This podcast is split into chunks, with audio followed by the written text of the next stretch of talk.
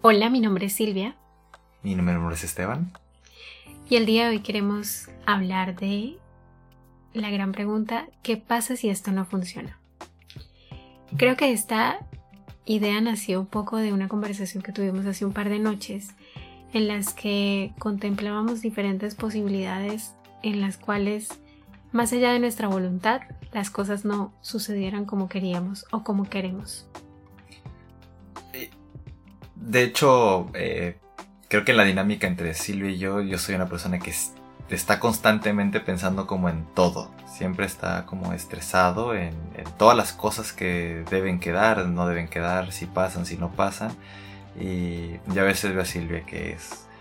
Eh, se va más por lo positivo, ¿no? Está así como, como contenta, como... Y más, más que nada ahorita planeando lo que es la boda ella está muy contenta, está muy feliz, todo va a pasar bien y, mi mente, pues obviamente yo quisiera que esto fuera de esa manera, pero hay factores que puede que hagan que esto no sea así. Y, y hay que contemplarlos y hay que tenerlos presentes porque pueden pasar, ¿no? Y precisamente una de las primeras eh, que pasan por mi mente, que es la que pues la que nadie quiere que pase, yo creo que es la peor, que es la muerte. ¿Qué pasa si, si uno de los dos muere? Eh, o incluso en este caso que tenemos un bebé por, por llegar, ¿qué pasa si el bebé muere? Eh, esos son escenarios que, que tenemos que, que, tener presentes no porque los deseemos, sino y no aludiendo a esta idea de la ley de la atracción y si yo lo estoy pensando va a pasar, simplemente eh, la vida es así y estas cosas pueden pasar. Entonces hay que estar eh, preparados. Eh, precisamente yo le comentaba a Silvia que, que, que qué pasaría en el caso de que yo faltara.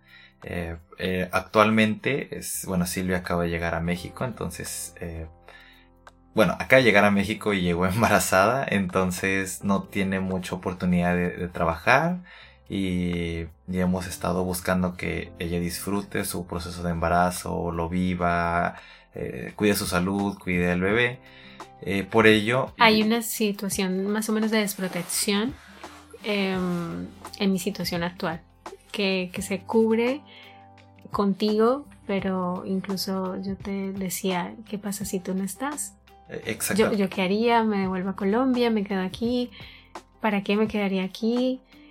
Eh, es decir, empiezan todas estas preguntas em, que pueden estar motivadas con un miedo, pero que también si las aterrizamos un poquito más, simplemente son una posibilidad que en su momento nos permite tener más, en caso de que lleguen a pasar, ojalá no, nos permitirían tener más herramientas de solución y gestión. Así es, y, una de las primeras cosas que, yo pensé es decir, bueno, eh, lo primero que yo puedo hacer para, cuidar, y no solo cuidarla a ella, sino también cuidar al bebé, es todo lo administrativo, todo lo administrativo que yo me encargo, si ya sea pago de servicios, pago de este, tarjetas o incluso las cuentas que, que se tienen, todo que haya una manera en la que, en el caso de yo faltar, ella pueda gestionarlo sin tenerse que estar quebrando la cabeza. Sin tener que sufrir doble en cuestión de sufrir el duelo de, que yo no esté, pero también sufrir el dolor de la burocracia mexicana o la burocracia bancaria. Cualquier burocracia del mundo. O cualquier burocracia del mundo tener que estar gestionando de que, oye, la cuenta de banco, este no podemos accesar, tráeme el acta de defunción, eh, ven, trámites y vueltas. Entonces, qué dolor de cabeza, ¿no? Que, que digo, hoy, hoy, en día todo es digital. Entonces, hoy en día con lo simple que es nada más agarrar, te metes en el celular, te metes en la cuenta digital, transfieres las cosas. Y ya, si no quieres gestionar esas cuentas de banco, si se quedan en ceros, o, o, los recibos de luz, eh, por ejemplo, yo hoy en día pago el recibo de luz por internet. Entonces creo que ya sé años que no, no voy y pago el recibo de luz con el recibo. Entonces, em, digo, todo ese tipo de cosas son, son cosas que gestionar, ¿no? Y ha sido una plática bastante interesante. Incómoda de mi parte, ¿no? Como que llegue tu pareja y te diga como, oye, este, te voy a enseñar cómo, cómo pagar los recibos, continuando con el ejemplo, porque me puedo morir mañana. No se siente algo agradable, es como, pero oye, ¿por qué estás pensando que vas a fallecer? Pero cuando se piensa así, entonces ya dices, bueno, está bien que yo pueda tener esas herramientas y que tú quieras compartírmelas para hacer mi vida más sencilla contigo y sin ti. Claro, al final de cuentas es cuidado, eh, pero también no está la otra parte, ¿no? ¿Qué, qué, pasa si, si Silvia falta? Eh, volvemos en este proceso, tenemos un bebé en camino, ¿qué pasa si ella falta y, y yo estoy con el bebé, está en una edad temprana? ¿Cómo gestionarlo? en este proceso de lo que ha sido el embarazo y la, maternidad. Si bien yo he estado bastante involucrado, eh, ella ha sido la que ha tenido el tiempo y la dedicación de leer todo lo que es el cuidado del bebé, sobre todo en las primeras, en las, en las etapas tempranas, que yo si bien lo conozco, creo que no lo, no lo domino también como ella en este punto. Entonces, eh, la verdad a mí sí me da un poco de pánico Eh, estar solo con un bebé y digo, a final de cuentas creo que hay, personas en mi entorno que, me pueden ayudar, principalmente mi madre, que me puede decir, ¿sabes qué? Pues, de esta manera, ¿no? A final de cuentas, de una u otra manera estoy vivo, entonces algo hizo bien. Eh, pero es una preocupación y, y yo creo que la más fuerte, la más crítica es qué pasa si el bebé fallece, porque también esa es otra. Eh, los bebés son extremadamente frágiles, eh, sobre todo en edades tempranas. Incluso el, proceso del parto, el proceso de embarazo todavía son, son procesos de alto riesgo. ¿Y qué pasa si, si esta situación, si esta situación pasa? Eh, Digamos un poco como si por negligencia, por no saber, por un descuido. O por mera casualidad o por mera casualidad llega a darse la situación en la que tu hijo fallece, mm, el duelo y, mm, digamos la culpabilidad que puede generar no haberte informado o no haber em, tratado de hacer las cosas mejor para que eso nunca llegara a un punto de realización. Sí, porque a final de cuentas Puede ser por casualidad, puede ser pues simplemente, ¿no? La vida. Volvemos. No, hay muchísimas cosas que no podemos controlar y creo que también eso... Eh, en este proceso estamos confiando el uno en el otro, ¿no? Y, ambos entendiendo que ninguno de los dos es experto en bebés y no tendríamos por qué serlo. Pero confiando en que lo vamos a resolver eh, tanto juntos como individualmente, vamos a resolver ese tipo de cosas, pero aún así con todo eso puede que no suceda. Confiando en nuestra intuición y en mm, nuestra investigación y en nuestras guías. Sí, pero volvemos. ¿Qué pasa cuando no? ¿Qué pasa? Este, ¿cómo, cómo, cómo vamos a asumir cada uno el duelo? ¿Cómo vamos a estar el uno para el otro? Justamente em, creo que fue de una película que en ese momento no, no recuerdo el nombre. Hay una trama parecida en la que una pareja ya estable de muchos años pierde a su bebé y no logran superar ese duelo y eso es causal de, de que ellos también tengan una ruptura en su relación.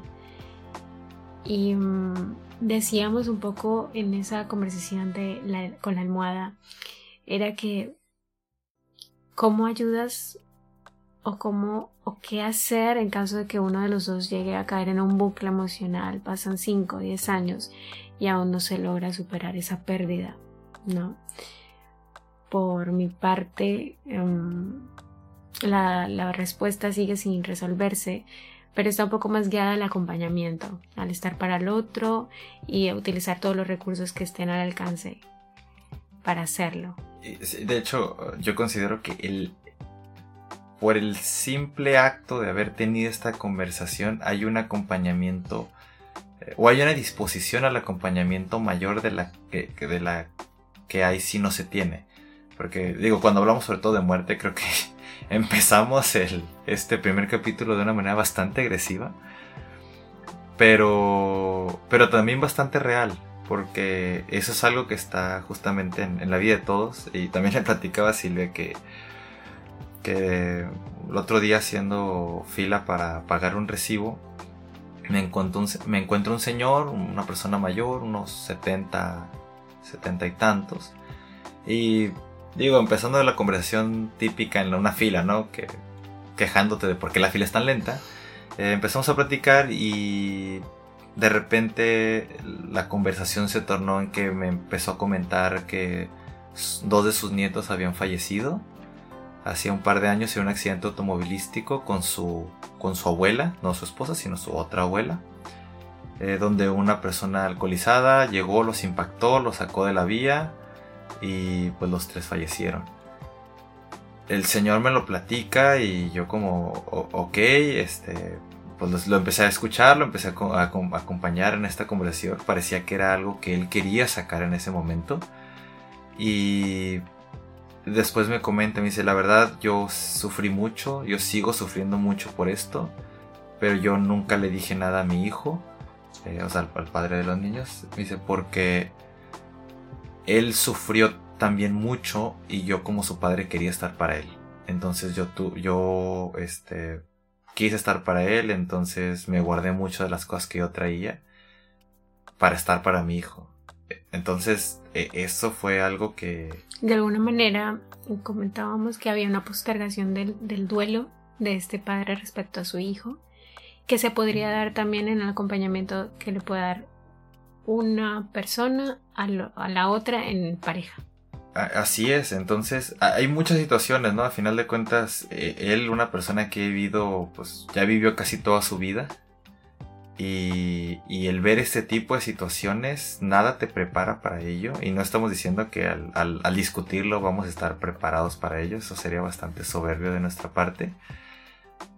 Pero simplemente el estar conscientes que eso es una posibilidad nos, nos acerca también yo creo que como pareja, como personas a, estar más sensibles a este tipo de situaciones, ¿no? Y trabajar el, el, cuando llegue ese momento, porque cada persona responde al duelo o a este tipo de situaciones límite de una manera diferente. Algunas personas se alejan, se, se encierran en sí mismos, buscan culpables, buscan venganza, buscan muchas cosas. Entonces hay que... Además que una parte, al menos de mi filosofía, es que la pareja es de las pocas cosas que tú eliges. Las pocas cosas no, de las pocas relaciones interpersonales que tú eliges. Son muy feas cosas, la verdad. Ay, pues la quitas. Bueno. Además porque una de mis filosofías personales es que una de las pocas relaciones interpersonales que tú eliges y construyes activamente es tu relación de pareja tus padres, ni tus hermanos, ni tus hijos los eliges, mm, mientras que tu pareja sí tienes la posibilidad de evaluar el nivel de riesgo que asumes con ella.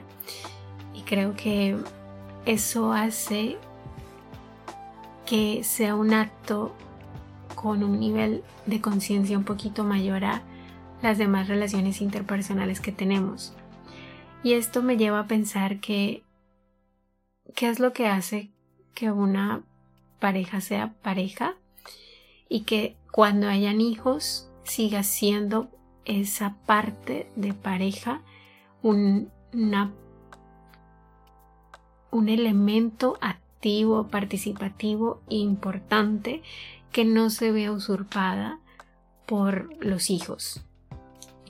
Porque es parte de otro concepto más grande que es la familia y es importante que puede ser una familia solo conformada por la pareja o con hijos o con mascotas, etcétera, como se quiera ver hoy en día, pero realmente mm, hemos visto en esquemas eh, de relaciones distintas de familiares o amigos que tiende a pasar un poco este, mm, este cambio ¿no? de, de, energías y de esfuerzos en donde la pareja principal se descuida un poco por solo enfocarse en la maternidad o paternidad. Digo, la verdad es algo que todavía no nos pasa porque no, no llegamos ahí todavía y creo que es un reto bastante importante. En, a lo que iba, sí, pero a lo que iba con todo este comentario es en el caso que estamos planteando del fallecimiento del hijo, ¿no? Para muchas personas o muchas parejas eso puede ser una causal de ruptura de la relación fundamental. Pero yo pienso que no es así si cuando tú decidiste conformar esa relación es ese ser que no pudo continuar con su vida, aún no estaba, digamos, en, en existencia o era un condicionante o un, un elemento de toma de decisión. No sé si me hago entender. Mm, sí. O, sea, sí. Pero también tiene que ver propiamente con la naturaleza de, la relación en sí. Porque justamente hablando de, de, del qué pasa si no funciona, un, comentario que he recibido, eh, o una pregunta más bien que he recibido muy recientemente es, ¿estás nervioso? Eh, ¿no, te, ¿No te ha dado nervios? ¿No te da miedo? Eh, este tipo de cosas, ¿no? Y, y mi pensamiento es, pero ¿por qué deberías... ¿por, qué, ¿Por qué tan, tan, tanta insistencia en los nervios? ¿no? lo atribuyo a esta a esta idea que sale en las películas de que siempre te da los nervios del último momento y, y etcétera y, no estoy hablando de que no esté que digamos no tenga un cierto nivel de, tal vez de yo, yo la llamaría miedo o, o expectativa de lo que va a pasar porque creo que cuando estás haciendo algo importante y sobre todo algo nuevo algo que no conoces y algo que es importante aparte, pues te da eso, ¿no? Que piensas mucho las cosas y lo, lo, lo, empiezas a dimensionar realmente. La verdad yo nunca, yo siempre había visto matrimonios o bodas y ese tipo de cosas en películas o en la vida. Nunca lo había dimensionado hasta el día de hoy, hasta que me está pasando a mí. Y empiezas a ver un montón de cosas, pero esos nervios como de de, ay, no me quiero casar, o ay, ¿qué estoy haciendo? ¿Sabes qué? Es una, una de las cosas que no me ha pasado porque yo considero que yo he vivido mis etapas, este, bien o mal, las he vivido. Entonces, el iniciar esta, esta nueva etapa me emociona, eh, la llegada de me emociona, la llegada de, pues de todo esto, de, conformar mi familia, me, emociona, más bien nuestra familia me emociona y digo, qué padre, es una nueva etapa, lo estoy viendo, me emociona comprar trastes, muebles, pintar la casa, eh, ese tipo de cosas. Realmente es algo que a mí sí me, en este momento de mi vida, eh, es algo que sí, sí es algo que espero y que me gusta. Tal vez en otro momento no. Tal vez más adelante en mi vida yo digo, ay, otra vez comprar sartenes. Tal, tal vez ya no me agrade tanto, ¿no? Digo, me gusta cocinar, entonces los sartenes me van a gustar en general, pero se entiende el punto, ¿no? Eh, entonces, no, el, el, mi nervio no va por ahí, sinceramente. Eh, la verdad que mis nervios han sido más ese tipo de cosas que comentamos al principio, ¿no? ¿Qué pasa si no funciona? ¿Qué pasa si, si hay un fallecimiento eh, mío, de ella? ¿Qué pasa si no sé, muchas otras cosas, muchas otras variables, ¿no? Eh, que, han pasado, pero no, no considero que esta sea una de ellas.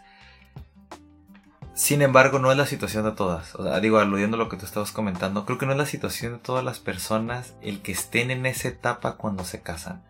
Lamentablemente muchos lo hacen por compromiso, por costumbre, porque pues así es la vida, ¿no? Este, ya terminé de estudiar universidad, tengo eh, 3, 4 años con mi pareja, pues es el paso que sigue.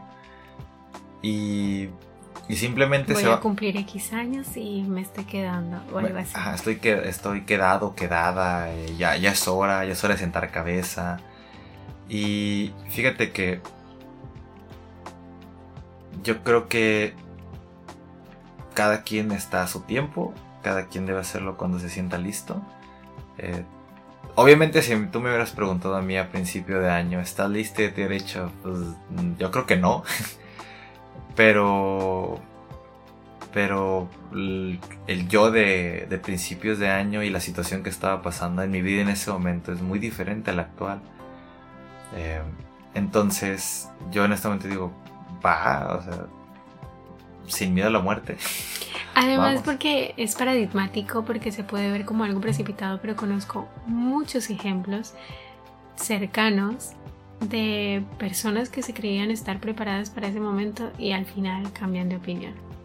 Entonces, a veces el estar preparado es una cuestión de una conjugación inexplicable que se da en un tiempo y momento y lugar. Yo, a veces me imagino el estar preparado como cuando te tiras a una alberca que está fría. No sé si te ha pasado. No. Pero. Pero bueno, a mí me, a mí me ha pasado mucho. O, digo alberca, lago, río o, o a la regadera, ¿no? Que entre más lo piensas y más metes un bracito, una manito, un piecito y dices, oh, está bien frío, no me quiero meter. Y, entre más lo piensas, vas metiendo un brazo, otro brazo y como que te, empiezas a sentirlo helado y sientes tu espalda calientita y ya tienes el brazo todo helado y te cuesta mucho más trabajo cuando dices, pues ni modo, es lo que hay y toca bañarse con agua fría o toca meterse al río porque quiero nadar o al agua, a la alberca, yo qué sé. Y te metes de una y sí, se siente sientes esa sensación así de agua fría y cómo, cómo te recorre el agua a la espalda, sobre todo yo yo soy muy sensible a la espalda, entonces cuando te recorre el agua helada por la espalda, que sientes, ah, horrible. Pero son 10, 15 segundos. Y ya estás dentro, ya estás, ya estás mojado, entonces, pues ya, lo que sigue, ya disfrutar la alberca, el, río, el agua, lo que sea. Y, a lo mejor yo creo que es algo, algo así también, ¿no? Obviamente hay gente que de todos modos, aunque sea poco a poco se va a meter, le funcione, qué bien que le funciona. Hay personas que no les funciona que necesitan hacerlo de una y una vez que están dentro decir, ah, ok, ya estoy cómodo, me siento a gusto. Hay personas que no. Es, totalmente diferente. Pero, y volviendo al punto que tú estabas diciendo, creo que tiene que ver, es muy circunstancial eh, cómo se sientan preparadas las personas y cómo tengan también ese tipo de diálogos. Porque no todos están en las mismas situaciones, no todos lo están haciendo, independientemente del tiempo, que lleven como pareja, eh, la circunstancia en las que están asumiendo ciertos compromisos no siempre es igual en todos, ni en las mismas condiciones, ni por las mismas razones, motivos, etc. Lo que pues lleva a una variedad de, situaciones, ¿no?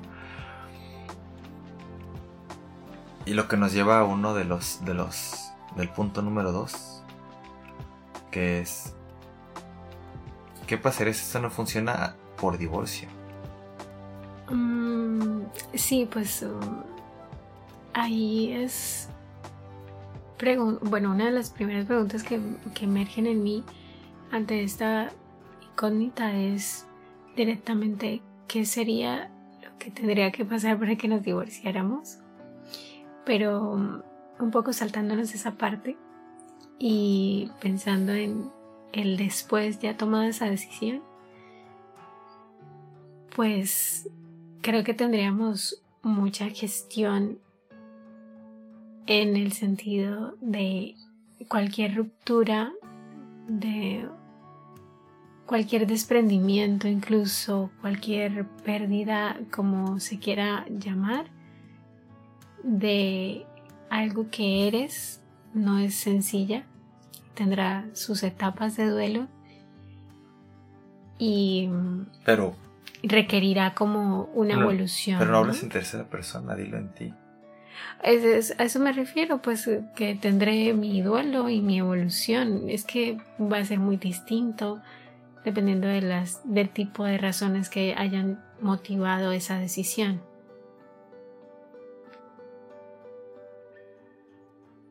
Es decir, mi, mi proceso de duelo va, pienso yo, a variar según las razones por las cuales llegamos a esa decisión. Porque piénsate tú que fuera infidelidad. Creo que sería un poco más difícil de gestionar un proceso de dejar ese nosotros para hablar del tú y yo separado rotundamente y aparte avisorar un tú y otra persona. A diferencia de otro escenario en el cual, por ejemplo, estaría un los dos de lo decidimos así, Mm. sin que haya una persona de intermedio. O un escenario en el que nos dimos de cuenta que nuestros proyectos personales estaban eh, guiados hacia otros puntos. ¿no? Entonces, ¿Crees que tu duelo va a ser totalmente creo diferente? que son duelos diferentes dependiendo de las razones que motivan la decisión. Y Pero el mm, resultado es el mismo. el resultado es la separación. Em, y eso pues llevará a unas decisiones em, concretas que no van a, no pueden desconocer lo emocional. O sea, yo no te puedo decir como, oye, es que em, si me engañan nos vamos a separar y yo te voy a poder hablar súper bien y vamos a seguir en buenos tratos y vamos a poder hacer una custodia compartida perfecta y divina.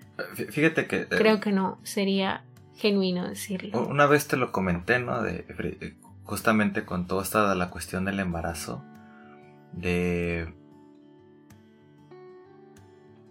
Digo, o sea, todo lo que implica ese tipo de proyectos. Y, y creo que te lo había platicado porque vi memes, ya sabes que yo, yo y los memes somos uno mismo.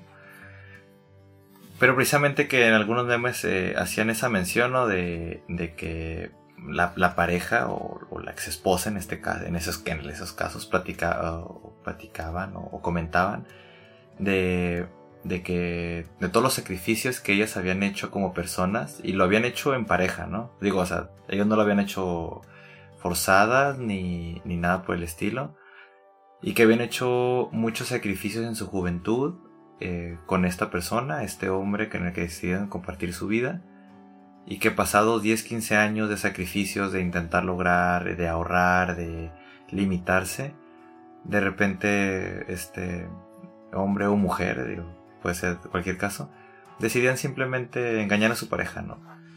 Y, y también me, ahí me, me, dio mucha reflexión, ¿no? Porque volvemos, yo, yo siempre había pensado las infidelidades, porque pues es algo que lamentablemente pasa bastante seguido.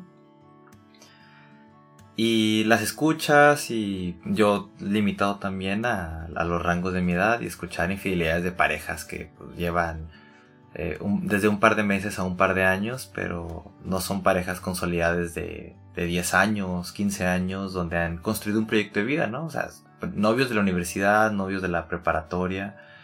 em, y ya empezar a dimensionar un proyecto de vida y empezar a dimensionar 15 años de esfuerzos eh, en conjunto con tu pareja. Es que ahí voy. La palabra clave en lo que yo estaba mencionando anteriormente era el nosotros. Ese nosotros es un ente que va más allá de, de ti, de mí, pero que se conforma contigo. Sí, se vuelve como un tercero, ¿no?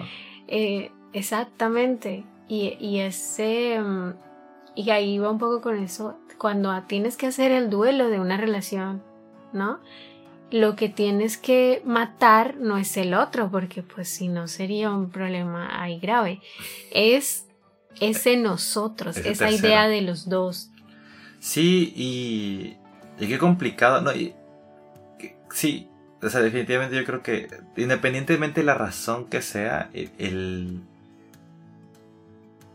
el dejar ese proyecto de, como tú lo dices, el, ese nosotros, ha de requerir mucha gestión. Y ahí sí, sea lo que sea, ¿no? Sea incluso por decisión mutua, por acuerdo mutuo, decir, ¿sabes qué? Nuestros proyectos de vida ya no son compatibles o este ya no hay ya no hay lo que había, entonces creo que es lo más sano y cada quien por su lado y podemos seguir conviviendo bien.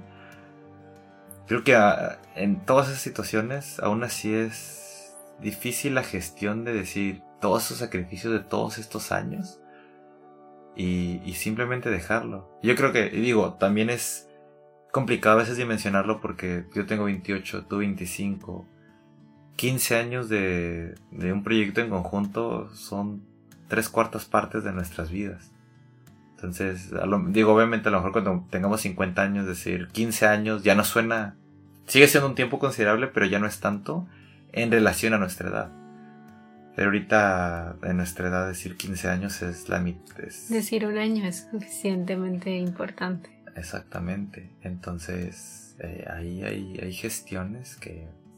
Pero creo que eh, precisamente una, algo muy importante es discutir los términos, suena feo, ¿no? Pero discutir los términos del divorcio antes del matrimonio.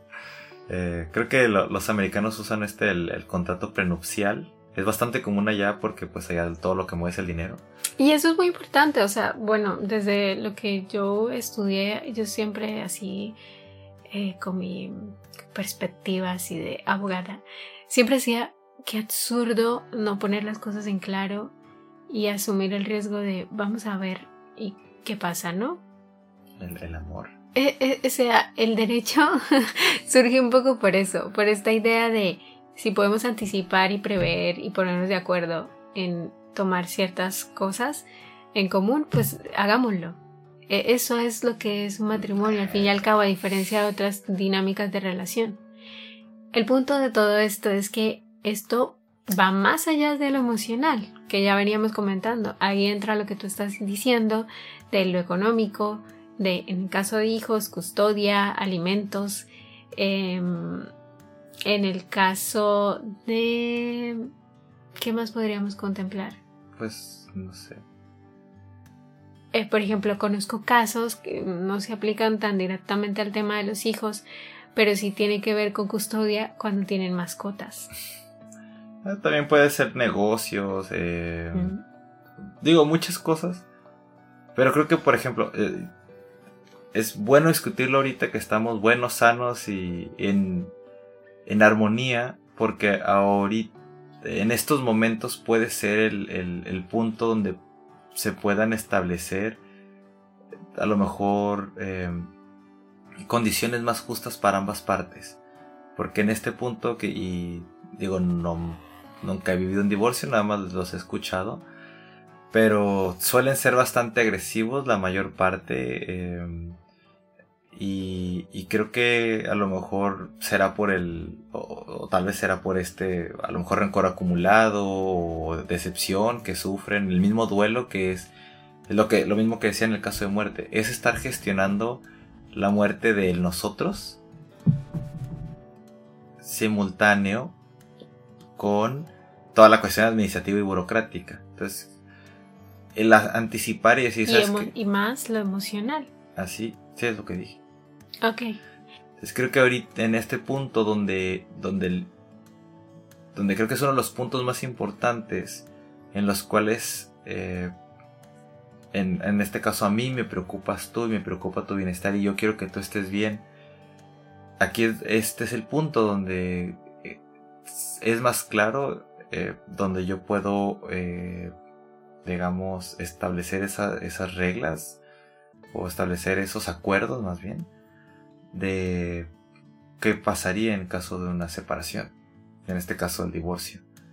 Y, de hecho nosotros lo hablamos y yo le dije, ¿sabes qué? En el caso de una separación esto sería como a mí me gustaría que se dieran las cosas. Digo, no sé, no me dije, no, no me recuerdo si me dijiste si, si tu opinión te gustaba, creo que, creo que tú no lo habías pensado hasta ese momento. Eh, pero, pero también el hecho de yo lo puesto en la mesa a Silvia le dio una, un día decir, oh, a, ver, lo que Esteban dice, si me gusta, no me gusta, me gustaría ajustar esto, ajustar aquello y, dejarlo claro desde este punto.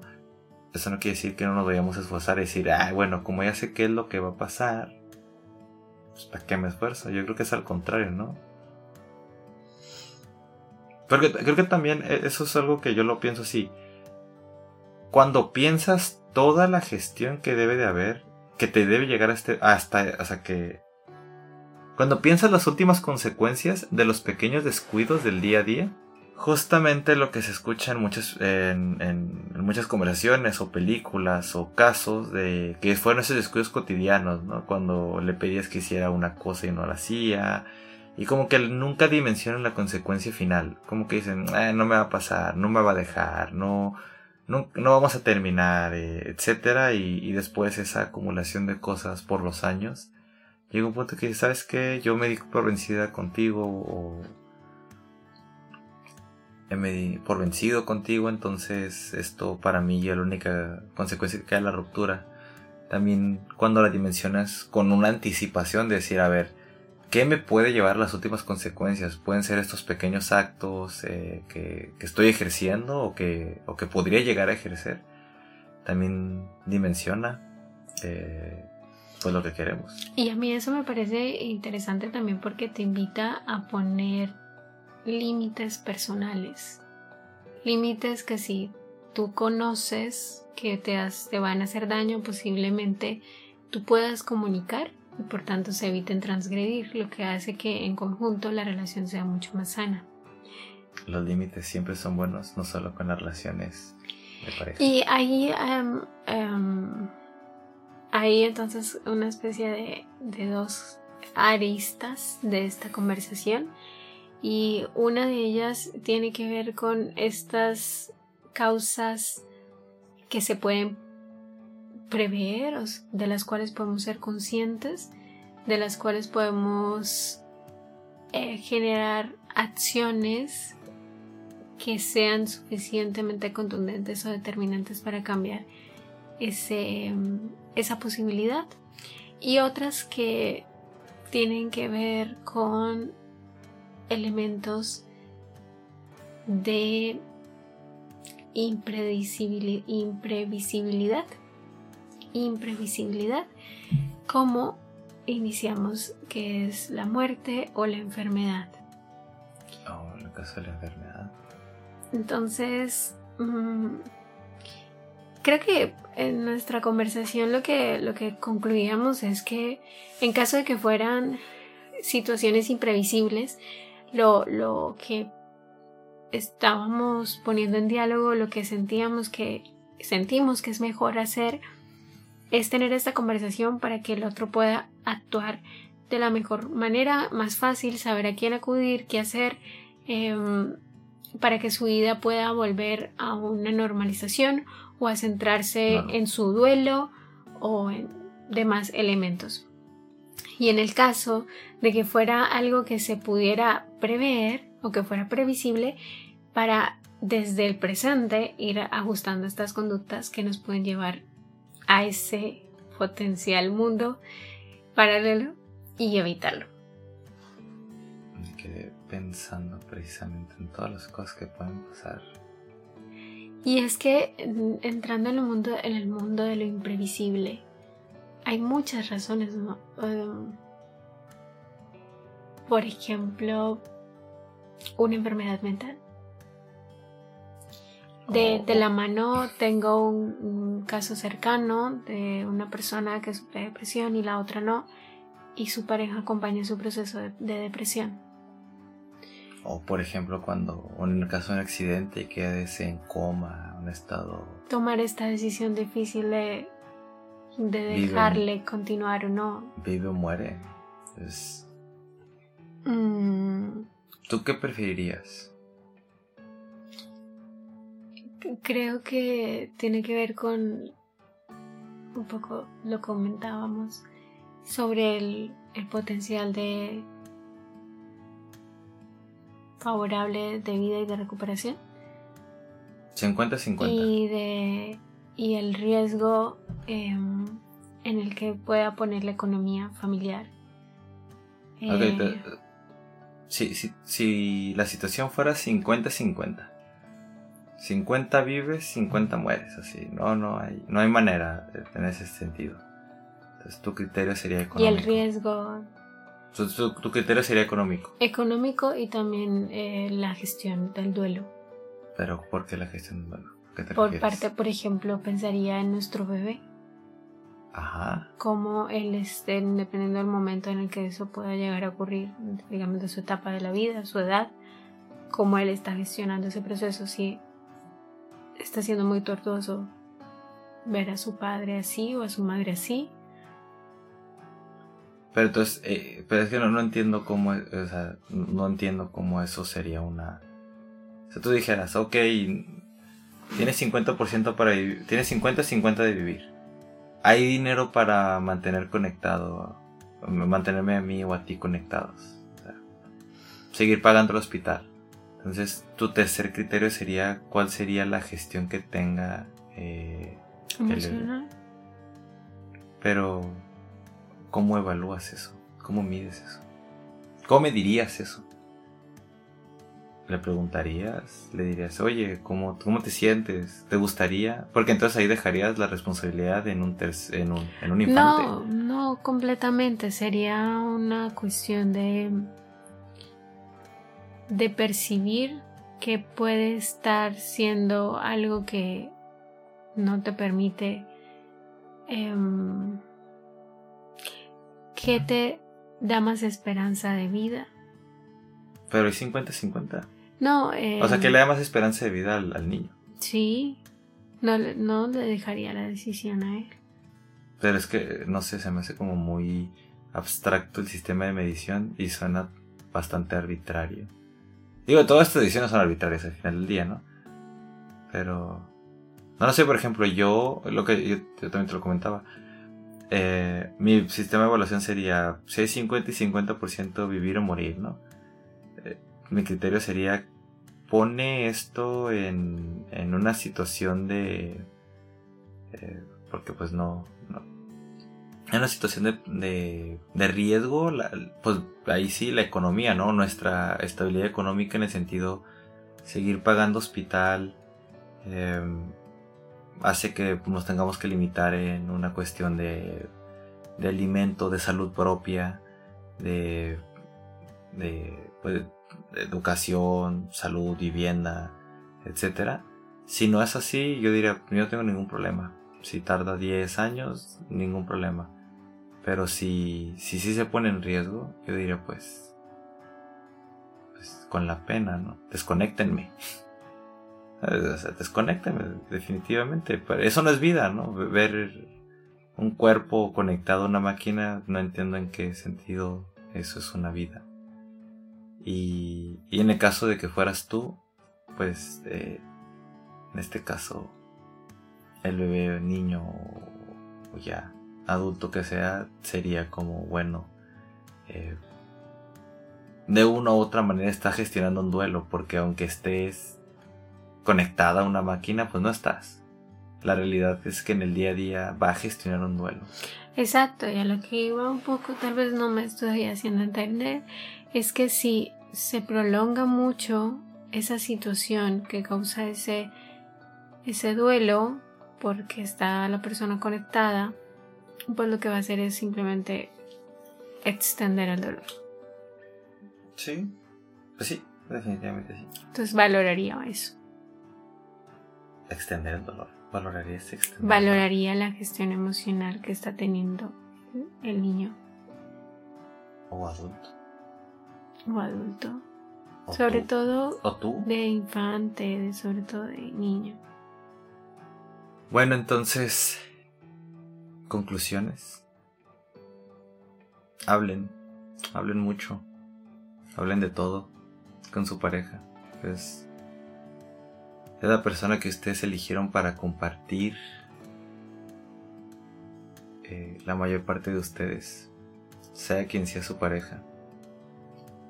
Eh, hablen de todo, de verdad. eh, marquen Creo que el primer paso de hablarlo todo es establecer límites, hablar de lo que te gusta, de lo que no te gusta, pero también de lo que pasaría eh, en determinadas circunstancias y cómo, cómo nos gustaría, ¿no? Este último caso del, del de me desconectas o no me desconectas, eh, yo tengo mi opinión, Silvia tiene su opinión de, de cómo lo gestionaría, de hecho, bastante bastante parecida, con sus pequeñas diferencias.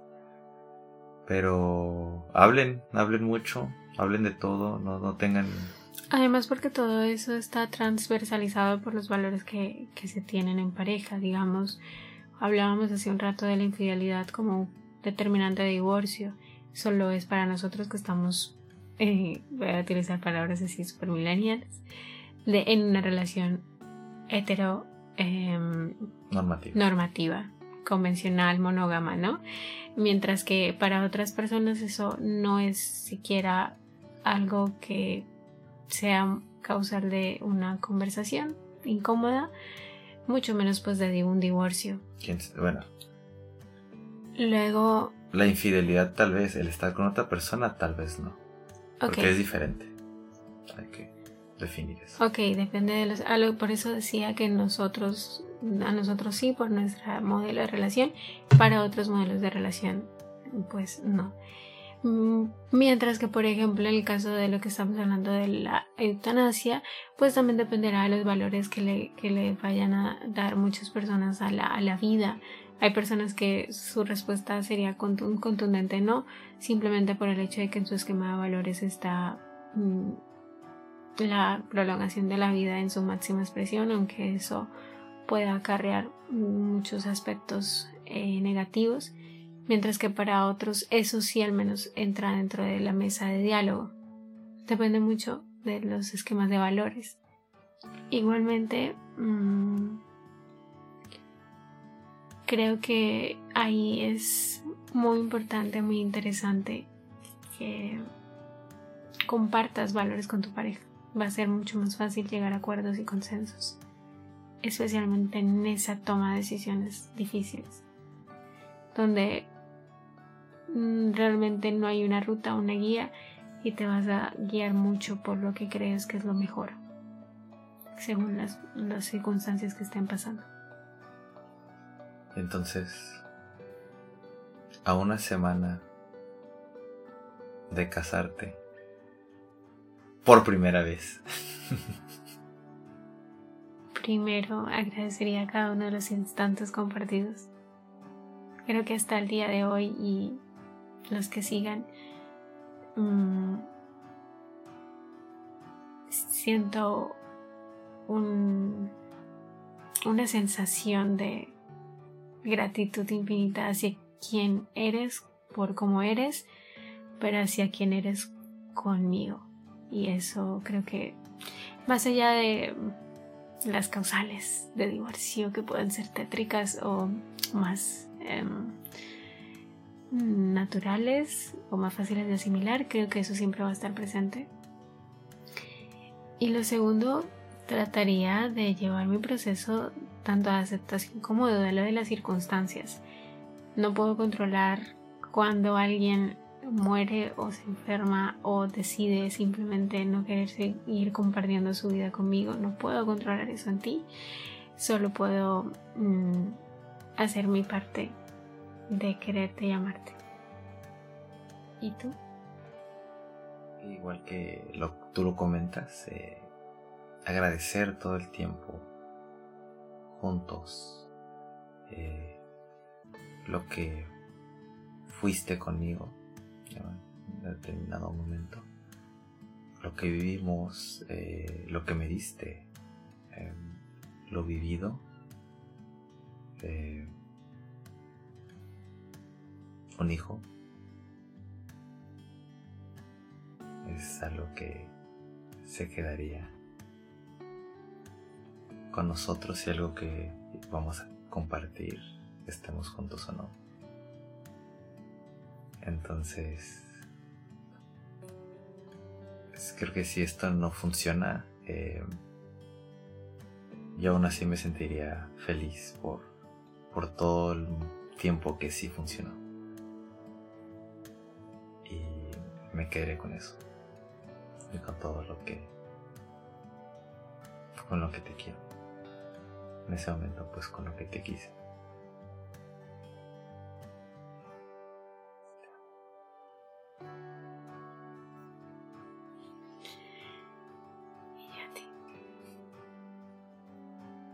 Pero esperemos que esto funcione.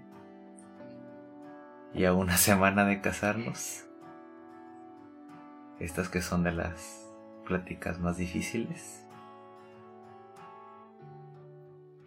Esperamos nunca tenerla. Y creo que creo que me gustaría que si llegáramos a tener que tenerla, poder escuchar esto y y saber que por muy a lo mejor molestos o tristes o, o como estemos, en ese momento. Poder saber que esto fue lo que realmente pensábamos y no lo que sucede en ese momento. Y gracias por escucharnos. Espero les guste, les sirva. Y ya conocen un poquito más de nosotros. Buenas noches.